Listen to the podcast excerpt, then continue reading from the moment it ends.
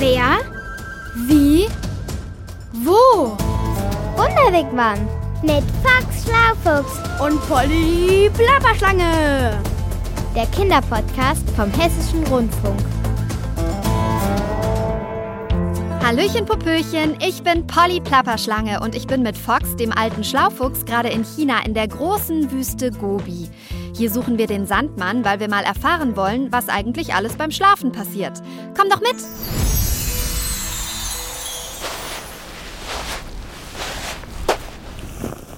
Das war toll. Aber auch gut, dass wir wieder daheim im Wunderwigwam sind, Polly. Mir hat unsere Wanderung durch die Wüste auch total viel Spaß gemacht, Fox. Das war fast wie daheim in Texas. Aber wir sind in China, in der Wüste Gobi. Wüste ist am Ende doch immer irgendwie gleich Wüste. Trocken, warm, sandig. Ganz so, wie es mein Polly-Herz begehrt.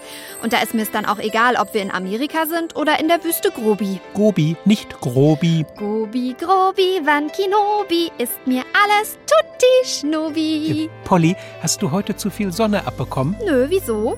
Weil du gerade völligen Mist von dir gibst. Ach, Foxy, ich weiß doch, dass wir in der Wüste Gobi sind. Aber lass mich doch mal ein bisschen rumspinnen. Wenn's sein muss. Siehste? Oh, und dass wir heute den größten Sandberg der Welt gesehen haben, den Bilutu, das war so klapperplapper Wahnsinnswacker, dass wir auf den hoch sind. Absolut. Immerhin ist er fast doppelt so hoch wie der große Feldberg im hessischen Taunus. Aber ich sag dir, nach dem ganzen Gewandere hab ich Blasen an den Bauchschuppen. Und ich an der rechten Hinterpfote. Schau mal. Igitt, die stinkt ja wie ein alter Käse, deine Pfote. Wasch die mal. Naja, wir waren halt auch lang unterwegs. Mal schauen, wie viel Wasser wir hier überhaupt noch haben. In der Wüste gibt's nicht so viel davon. Ah, hier ist noch ein kleiner Kanister und hier eine Schüssel. Willst du auch Wasser? Nein, ich ringel mich gleich zum Schlafen zusammen. Weißt du was? Nee, was denn, Polly? Ich find's hier im Wunderwegwam gerade richtig gemütlich. Hörst du, der Sandsturm draußen wird immer heftiger. Ich mache uns auch gleich ein Feuer an. Äh, Du weißt ja aus Amerika, nachts wird's in der Wüste kalt. Ja, auch in der Wüste Gabi. Gobi. Weiß ich doch, wollte ich nur ein bisschen ärgern. Aber du sag mal, Foxy, wenn es hier so viel Sand gibt, Ja, kommt hier dann abends auch das Sandmännchen? Der Sandmann ist doch eine Erfindung aus Europa. Ich glaube nicht, dass der in China kommt. Wenn es draußen nicht so sandsturmig wäre, würde ich glatt noch mal rauskriechen und schauen, ob es hier nicht doch einen Sandmann gibt. Vielleicht hat den bis heute nur keiner gefunden. Ich habe eine andere Idee, Polly. Ich mache das Feuer an und dann können wir uns ja noch einen Podcast anhören. Vielleicht gibt's ja einen über Sandmännchen. Au ja, da schaue ich mal nach. Hm, Sandmännchen? Nee, dazu finde ich keinen. Aber hier, der, das hört sich gut an. Ins Bett gehen ist doof? Von wegen. Klingt gut. Mach an. Und ich koche uns dazu noch einen Tee. So viel Wasser haben wir nämlich noch. Raus aus dem Wigwam.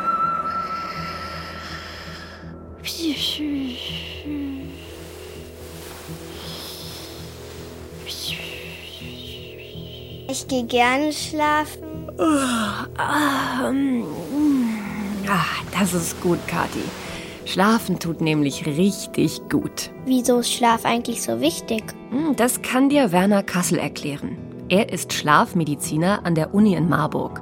Schlafen ist also sein Spezialgebiet. Wenn wir gut geschlafen haben, dann können wir uns wieder besser konzentrieren, dann haben wir wieder Lust, was zu unternehmen und dann sind wir einfach erholt. Ich fühle mich dann fitter und habe halt mehr Energie. Und der Schlaf hilft uns, eine bessere Stimmung zu haben, nicht so schnell aus der Haut zu fahren, nicht gleich böse zu werden, wenn jemand sagt, du sollst jetzt mal dein Zimmer aufräumen, sondern damit vielleicht ein bisschen lockerer und entspannter umzugehen. Wir sind also fitter und gelassener.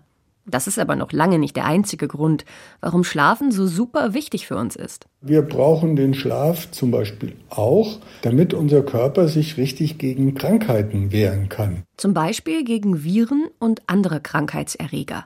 Denn ein ausgeschlafener Körper hat einfach mehr Power. Weiter sagen. Ansonsten ist Schlaf auch unwahrscheinlich wichtig, zum Beispiel für das Lernen. Wenn man schon in die Schule geht und äh, dort morgens was gelernt hat, dann behält man das nur auf lange Sicht, wenn man in der nächsten Nacht auch gut schläft. Weil im Schlaf werden die Dinge in unserem Gedächtnis abgespeichert. Also Moment mal. Wenn Schlaf so gut für uns ist, dann. Dann gehe ich, glaube ich, gleich mal ins Bett. Stopp. Voll der Flop. Na gut, na gut. War nur ein Scherz.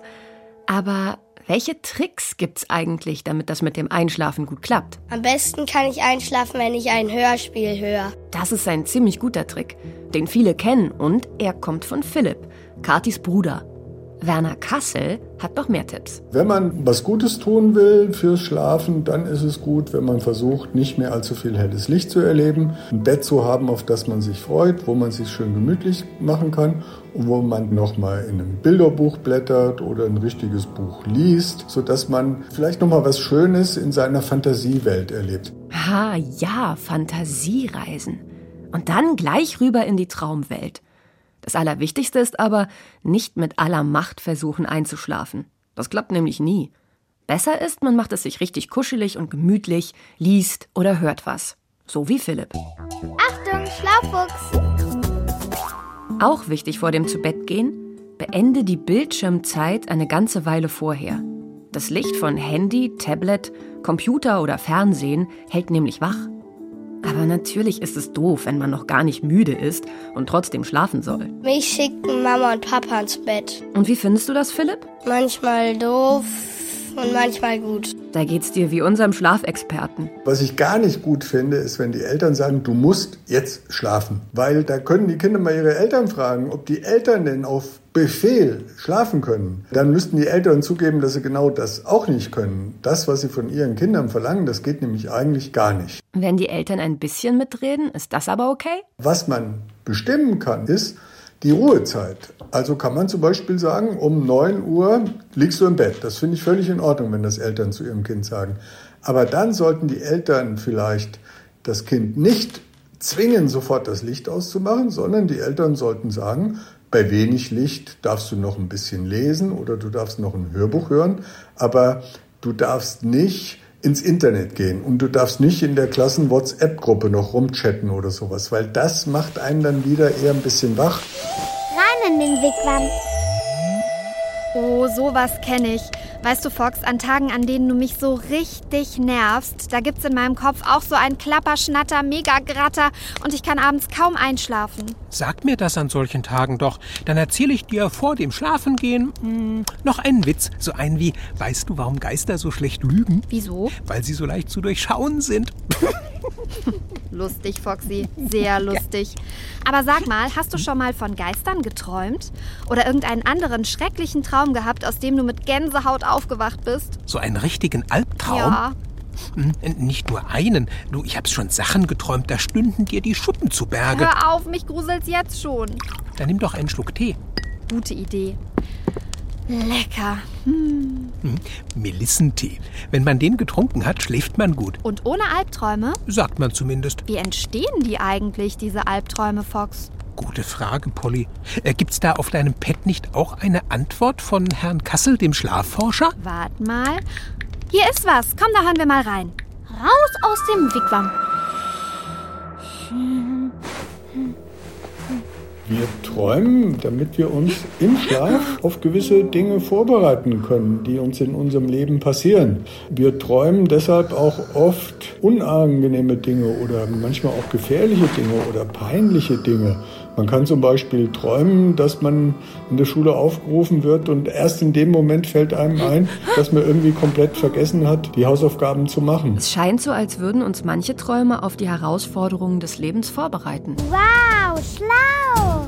Und Träume, in denen wir uns unwohl fühlen, sind nicht immer etwas Schlechtes, sondern helfen uns weiter.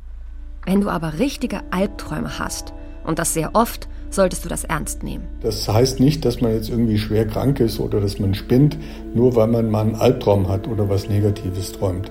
Ansonsten ist es aber schon so, dass das auch ein Zeichen sein kann, dass man vielleicht gerade viel Stress erlebt. Und dann kann man natürlich überlegen, ob man da was unternehmen kann. Zum Beispiel mit jemandem aus deiner Familie über die Träume sprechen. Zusammen könnt ihr dann herausfinden, was dir Sorgen macht und was eine Lösung für deine Probleme sein könnte. Viele Albträume kommen übrigens immer wieder. Es gibt aber eine tolle Möglichkeit, um sie loszuwerden, nämlich sich ein schönes oder witziges Ende für den Traum auszudenken. Wenn das große Monster kommt und will einen angreifen, vielleicht sollte man mal genau auf den Bauchnabel von dem Monster gucken und dann sieht man, dass da ein Stöpsel ist wie eine Luftmatratze. Und wenn das Monster dann ganz nah dran ist, dann ziehe ich an dem Stöpsel und plötzlich schnurrt das Monster zusammen. Das ist dann oft ein erleichternder oder ein witziger Abschluss des Traums. Das merke ich mir auf alle Fälle. Ha, oder ein Monster, das auf mich zukommt, einfach an den Haaren ziehen. Oder wenn ich in einem Traum falle und falle und falle, stelle ich einfach weit unten vier meiner Freunde mit einem Sprungtuch hin. Das ist ein guter Trick. Ich hoffe nur, er fällt mir wieder ein, wenn ich das nächste Mal schlecht träume. Hm, Philipp, was machst du denn, wenn du schlecht geträumt hast? Ich gehe zu Mama und Papa. Das hilft natürlich auch. Aber bevor du das machst, sollte man sich beim Aufwachen dann immer hoffentlich bewusst machen, dass man jetzt in einem schönen warmen Bett liegt und dass die Gefahr, die man gerade erlebt hat, ja irgendwie gar keine richtige Gefahr ist. Das hilft einem dann nach dem Aufwachen so ein bisschen runterzukommen. Hey und Top, das ist top. Wir wachen nachts etwa 10 bis 20 Mal auf, ohne es zu merken. Meistens drehen wir uns einfach um und schlummern gemütlich weiter. Wenn wir doch mal aufstehen, gibt's gute Gründe. Einige stehen auf, weil sie schwitzen und den Schlafanzug wechseln möchten. Oder wenn man Durst hat oder aufs Klo muss. Und manche verlassen ihr Bett sogar, ohne es zu merken. Klingt verrückt, ist aber wahr. Sie gehen umher, öffnen Türen, ziehen sich vielleicht sogar etwas an oder essen etwas. Alles während sie schlafen. Und am nächsten Morgen erinnern sie sich kein bisschen an ihren nächtlichen Kurzausflug. Das nennt man Schlafwandeln. Das klingt jetzt wie aus einem Gruselfilm. Was dann passiert, ist, dass unser Gehirn zwar aufwachen will, aber es nicht ganz schafft. Und der Teil, mit dem wir selbst unser Leben erleben, mit dem wir Urteile fällen und der Teil, mit dem wir uns bewusst für was entscheiden, genau der Teil bleibt im Tiefschlaf. Und dann fängt an, der Teil unseres Gehirns, der für Bewegungen zuständig ist, aktiv zu werden. Und dann stehen wir auf und laufen durchs Zimmer. Und das äh, passiert bei fast allen Kindern irgendwie so im Alter zwischen sechs und zwölf Jahren, passiert aber manchmal auch noch bei Erwachsenen. Menschen, die Schlaf wandeln, soll man übrigens nicht wecken, sondern einfach zurück ins Bett bringen, wo sie meist friedlich weiterschlummern. Oh, apropos, irgendwie bin ich ganz schön müde geworden. Geht dir das auch so? Oh, also, oh, wenn du nichts dagegen hast, mache ich jetzt erstmal ein kleines, äh, ein kleines Nickerchen. Mm, Nachti. Rein in den Wigwam. Hoffentlich fange ich heute Nacht nicht damit an, Schlaf zu kriechen. Was? Na, zu kriechen statt zu wandeln. Ach so, also ich bin mir sicher, ich werde heute Nacht bestimmt von dem Sandberg Bilutu träumen, dem höchsten Sandberg der Welt. Und ich glaube, ich träume vom Sandmännchen, wie es das erste Mal China besucht und völlig geflasht ist von dem ganzen Sand in der Wüste Knobi. Gobi. Schon wieder drauf reingefallen. Aber eins ist sicher, das Sandmännchen wäre hier im Sandparadies. Oh Mann, ich bin so müde. Na, dann machen wir es uns doch mit all unseren Kissen und Decken hier gemütlich und Schluss für heute. Hau. Aber ich hätte da noch was. Olli. Na gut, genug geplappert. Ich bin fort bis zum nächsten Ort. Genau. Ciao mit Hau. Das war der Wunderwigwam Kinderpodcast Mit Box Schlaufuchs und Polly Plapperschlange. vom Hessischen Rundfunk. Diesmal von Jannika Kämmerling. Du musst wohl immer das letzte Wort haben, Polly. Schlapperplapper, du sagst es, Foxy. Ciao.